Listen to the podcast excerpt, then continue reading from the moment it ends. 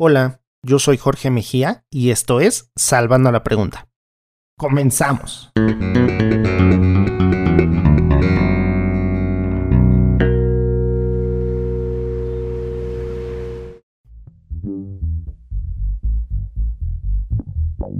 Salir de un pequeño poblado, rodeado de la nada, para llegar a vivir en una gran ciudad, puede llegar a ser abrumador.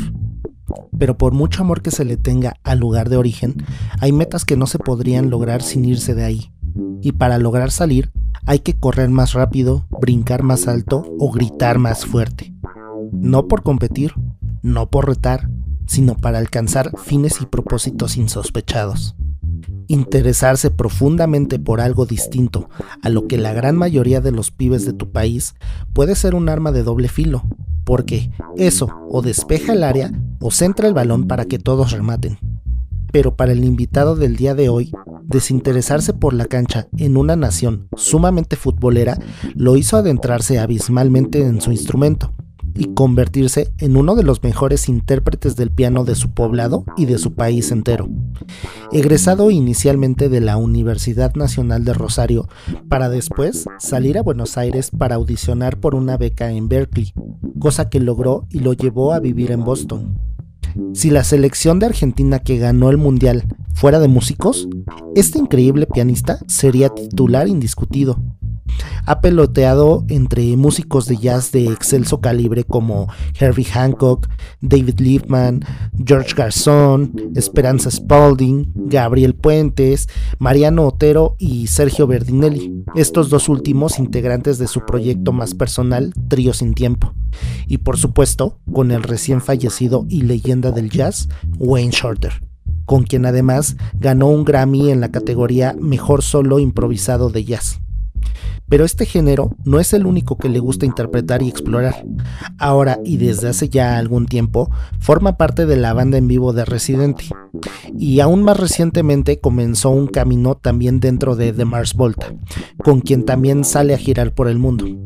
Actualmente reside en Nueva York y se ha consagrado como uno de los músicos en activo más solicitados para colaboraciones tanto en el jazz como en géneros contemporáneos.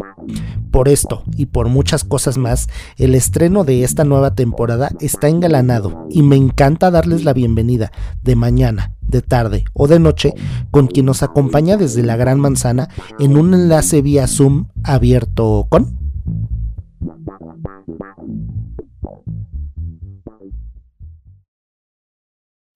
Leo Genovese, ¿cómo estás? Bienvenido a Salvando la Pregunta. Muchas gracias por estar por acá.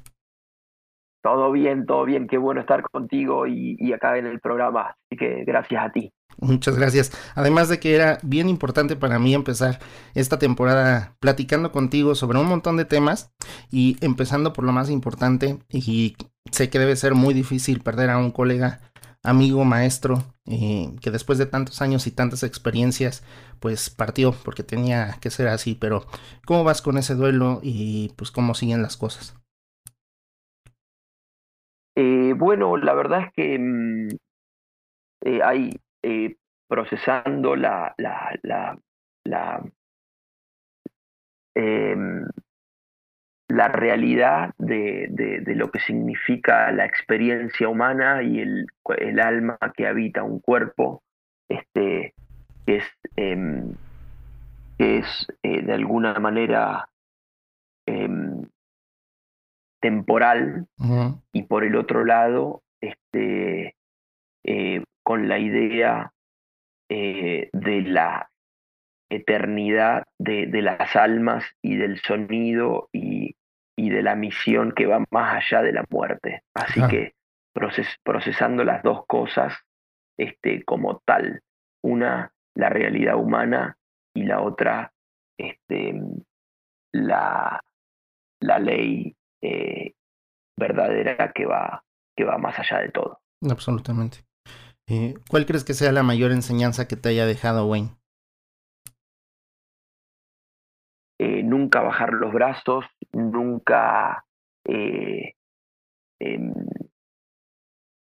tomar el camino más fácil, nunca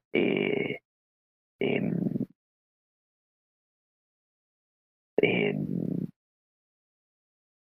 siempre buscar más profundo, buscar más profundo dentro del significado del buscar más profundo eh, eh, dentro del sonido, este, em, ir más allá de, del cliché o de lo que se sabe, este, no, no, no parar de, filosofar sobre cualquier aspecto de, digamos, de, lo que nos dicen. Este, y bueno, y sí, una invitación a, a, eso, a, a, nunca este, dejar de investigar. Claro, claro. Ahora, pues ganar un premio a su lado, pues no es cosa menor. Y que además fue como una categoría sumamente interesante, ¿no? Que es en sí mismo la mejor improvisación de jazz. Eh, y es interesante en sí mismo ganar un premio por un hecho momentáneo y pasajero, para el cual pues te has preparado toda tu vida y sin embargo depende de una confabulación de factores pues azarosos o no de que haya sucedido de la forma en que sucedió.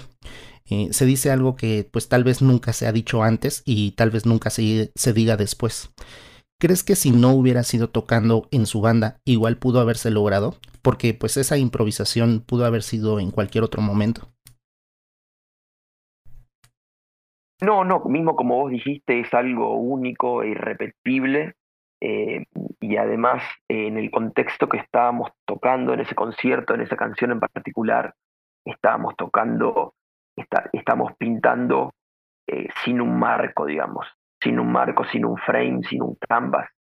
Estábamos como pintando en otro lado, sin límites, sin bordes, sin, este, sin un número contado de colores. Estábamos tocando dentro este, lo que le decía Chucky McLean en el Big Room, o sea, este, fuera de, de, una, de un arquetipo de, de, acordes o, o, de, o de formas, digamos, ¿no? Entonces como que estábamos tocando en un plan un poco más abierto y, y así tal cual como describís, sí, es algo único y repetible.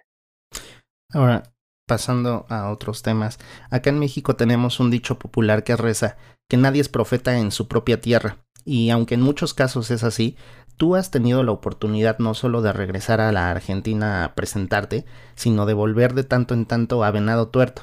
¿Qué representa para ti tener un bastión de aire fresco en casa cada tanto?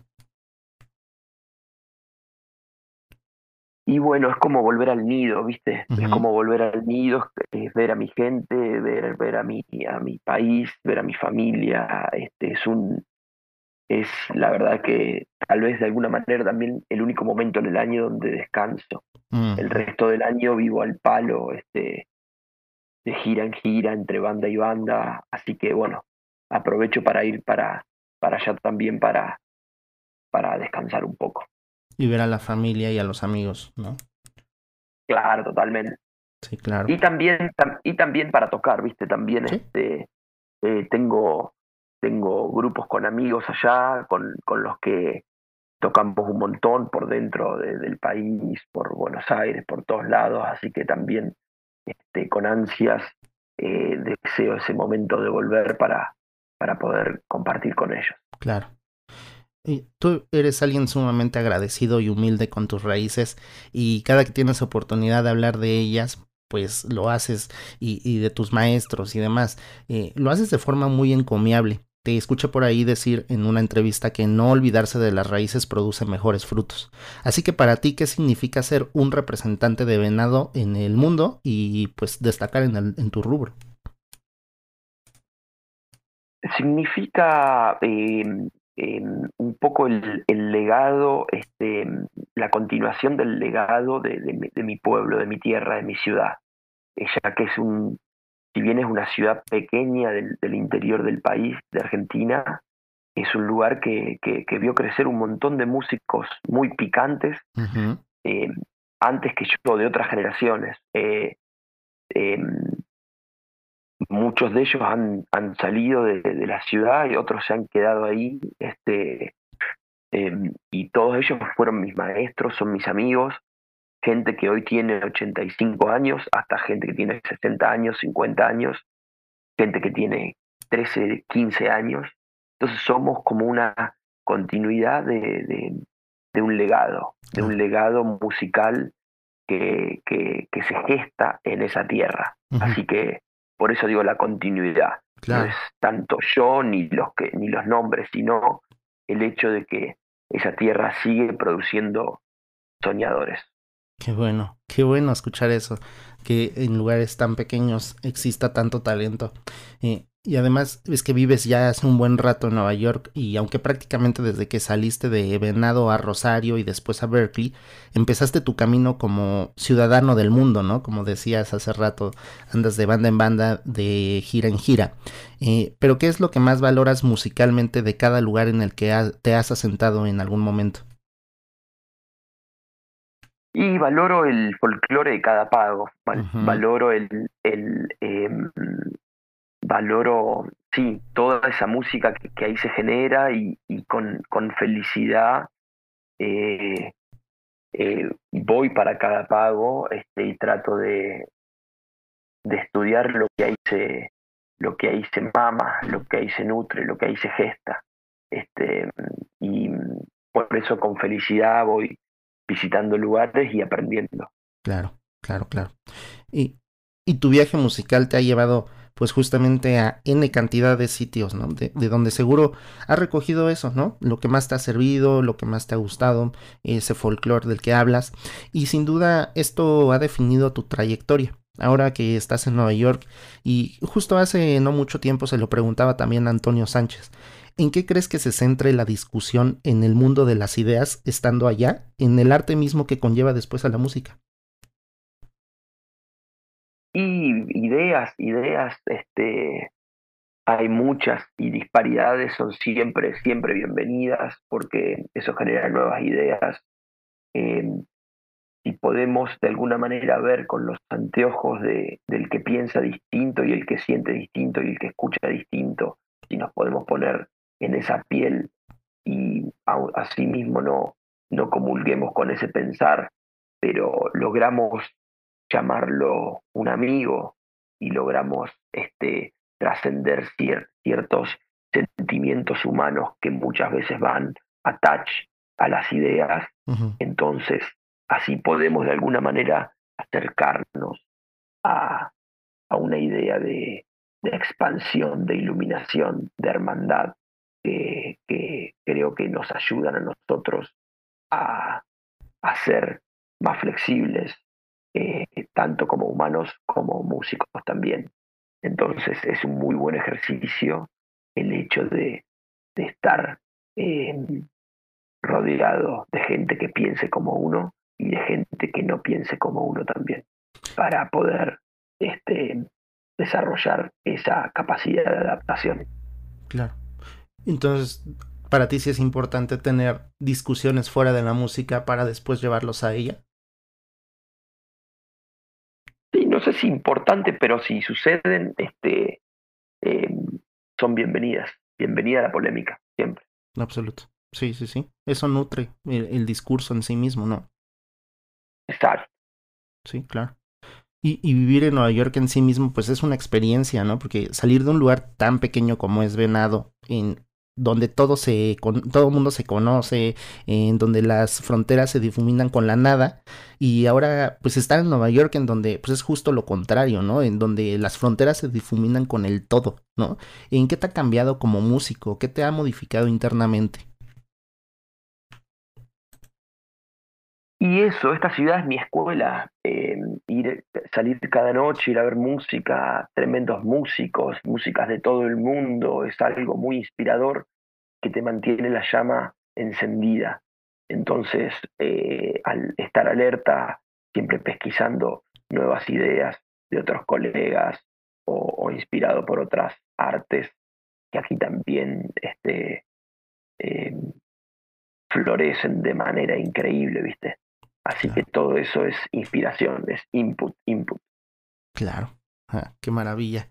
Leo, vamos a hacer un breve intermedio y enseguida continuamos con otros temas, ¿te parece? Bien.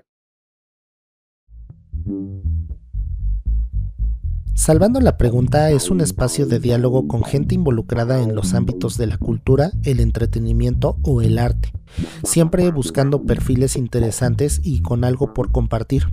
En el podcast he tratado de mantener firme una línea editorial que pueda dejar un poco de conocimiento o que invite a la reflexión sobre temas diversos, al igual de variados que los mismos invitados. Aquí igual pasan músicos que actrices o que escritoras, bailarines o creadores digitales. Pero como todo proyecto independiente, lo que conlleva hacer episodio tras episodio cuesta no solo horas de trabajo, sino que se generan distintos gastos que de una u otra forma se tienen que solventar desde lo más simple como las suscripciones a Zoom para las mismas entrevistas y Canva para los diseños, así como el equipo mismo que se requiere para hacerlo de forma profesional. El podcast seguirá siendo libre y gratuito en tu plataforma digital favorita. Pero si te gusta y te gustaría apoyar la causa, este Patreon está hecho para que tú formes parte del equipo de productores que se necesita para seguir realizando el programa e incluso hacer crecer este proyecto y que pueda llegar cada vez a más oídos. Tú puedes ser quien salve el podcast y las preguntas. Tú puedes ser el héroe o heroína en esta historia. Para más información, ingresa a patreon.com diagonal salvando la pregunta. Ahí podrás enterarte de las recompensas y de cómo puedes ayudar a que este podcast siga creciendo y siga llegando a más gente. Tú serás quien salve las preguntas. Tú serás quien salve el podcast.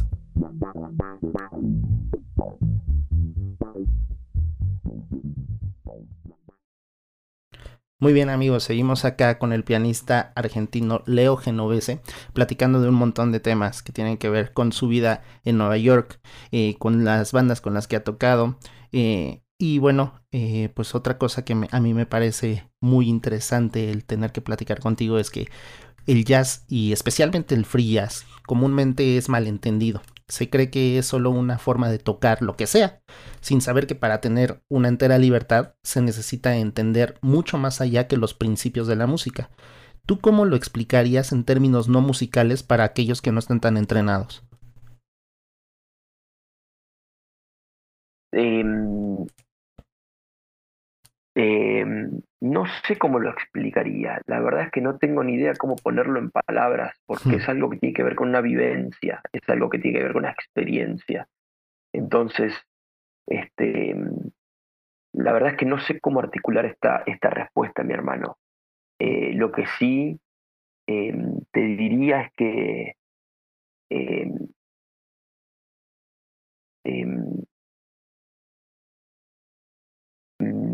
el hecho de, de, liberarnos, de, de, buscar más allá eh, de las cosas que sabemos, que estudiamos, que creemos saber, el hecho de, no, de no tener miedo eh, de estar perdido, de no tener miedo de estar desencontrado, de no tener miedo de estar este, eh, insostenido por los pilares de la música como son la melodía, la armonía, el ritmo, la forma. Eh, cuando uno se encuentra cara a cara con lo desconocido, ahí se presenta una experiencia que es de esa que hablábamos antes, distinta e irrepetible. Entonces, em, em, lo, lo, quiero ver por ahí, lo quiero ver este, eh, como una experiencia eh, más que como una definición. Por eso me cuesta ponerlo con palabras. Claro, claro, entiendo. Sí, sí, es, complicado en ese sentido. Eh, y además, para músicos con tanta actividad como tú, es casi imperante, pues, como dejar de pensar en tener inspiración, sino más bien como en dominarla, ¿no? Como a modo de que la creación tenga un flujo constante. ¿Tú crees que con disciplina es suficiente para llegar a ese punto o qué más se necesita? Sí, la dicho, bueno, me gusta la disciplina porque, porque me ayuda, me ayuda a, eh, a organizarme, a prepararme, a estudiar de manera eh, rutinaria y organizada. Pero nunca hay que perder ese, esa, ese, el elemento mayor que es el coraje, ¿no? Que es el coraje y la confianza, la confianza en los compañeros, compañeras que tocan, y el coraje de, de no tener miedo de, tirarse, ¿viste? Claro. Sí, claro. Y además es importante eh, la química que se pueda generar con, con quienes te has subido al escenario, ¿no? Porque no solamente al escenario en sí mismo, el hecho de compartir notas con alguien más te hace pues mejor, ¿no? En ese sentido. Claro. Y otra cosa que también pues no es como eh, que el viaje no ha sido físico, sino auditivo, ¿no? Has pasado por un montón de géneros de distinta índole, eh, pues de un montón de otras cosas. ¿Qué buscas en el sonido o en el discurso de algún proyecto en el que te decides involucrar? Busco divertirme, busco aprender, busco pasarla bien, busco eh, em, expandirme, busco conectar con gente nueva, busco, busco, busco, busco la búsqueda. Y más allá únicamente de la afinidad musical que buscas en el carácter de los músicos con los que te involucras, ¿siempre fluye de manera natural o a veces ha pasado eh, de, forma más eh, forzada? Y pasa de todo, el, el, el, humano es un universo en sí, así que uno en este, en este ámbito, como en todos los ámbitos, se encuentra gente de todo tipo y color de toda, de toda personalidad y todo, pero yo creo que de a poco este, siempre nos vamos moldeando uno con el otro y tratamos de aprender las buenas cualidades de uno del otro y así nos vamos influenciando y nos vamos este, haciendo cada vez más, eh, más dóciles de alguna manera para poder eh, llevarnos bien, ¿viste? El, el, el, hecho de la fraternidad estando de gira, y estando en la carretera y estando en el estudio es algo que también se, se plasma en el sonido. Por eso, por eso busco eh, relacionarme con gente con energía positiva. Se te hace entonces que eh, la convivencia del día a día, de todo esto que estás mencionando ahorita, es importante en cómo se refleja después en la música? Sí, creo que sí. Creo que sí. Entonces, y, te ha pasado justamente esta otra parte en la que no ha habido esa experiencia positiva. Eh, ¿Cómo lo resuelves? ¿Qué, ¿Qué, sucede en esos casos? Y bueno, está buenísimo también porque hay, hay, hay lugar y hay room como para crecer también y para y para desarrollarse y para buscar un nuevo código para interactuar. Así que también me parece que, que, está bueno. Claro, claro. Leo, vamos a hacer una segunda pausa despidiendo hasta acá a nuestros amigos de plataformas digitales para seguir lo siguiente en la plataforma de Patreon, que si ustedes no se han suscrito, eh, lo pueden hacer en Patreon, diagonal, salvando la pregunta, allá nos escuchamos. Leo, hasta acá te puedes despedir si gustas de algunos de nuestros escuchas. Bien. Bueno, eh, me despido acá de la gente que, se sumó a, a, participar de esta conversación. Eh, así que, salvando la, pregunta y ahogando las respuestas. Eso, excelente. Ahora sí, Leo, seguimos acá en Patreon. Eh, que después de todos estos años en el jazz, pues empezaste con Residente y ahora con The Mars Volta, que son géneros mucho más contemporáneos. ¿Cómo llegas a estos y qué implica de forma distinta el involucrarte con estos proyectos? Si te gustaría escuchar la respuesta a esta y otras preguntas, no olvides suscribirte en patreon.com diagonal salvando la pregunta. Ahí podrás encontrar las recompensas disponibles para los mecenas y sabrás por qué es importante que seas el salvador de la pregunta. Mientras tanto, recuerden que yo los espero en una siguiente edición para seguir salvando la pregunta. Hasta entonces.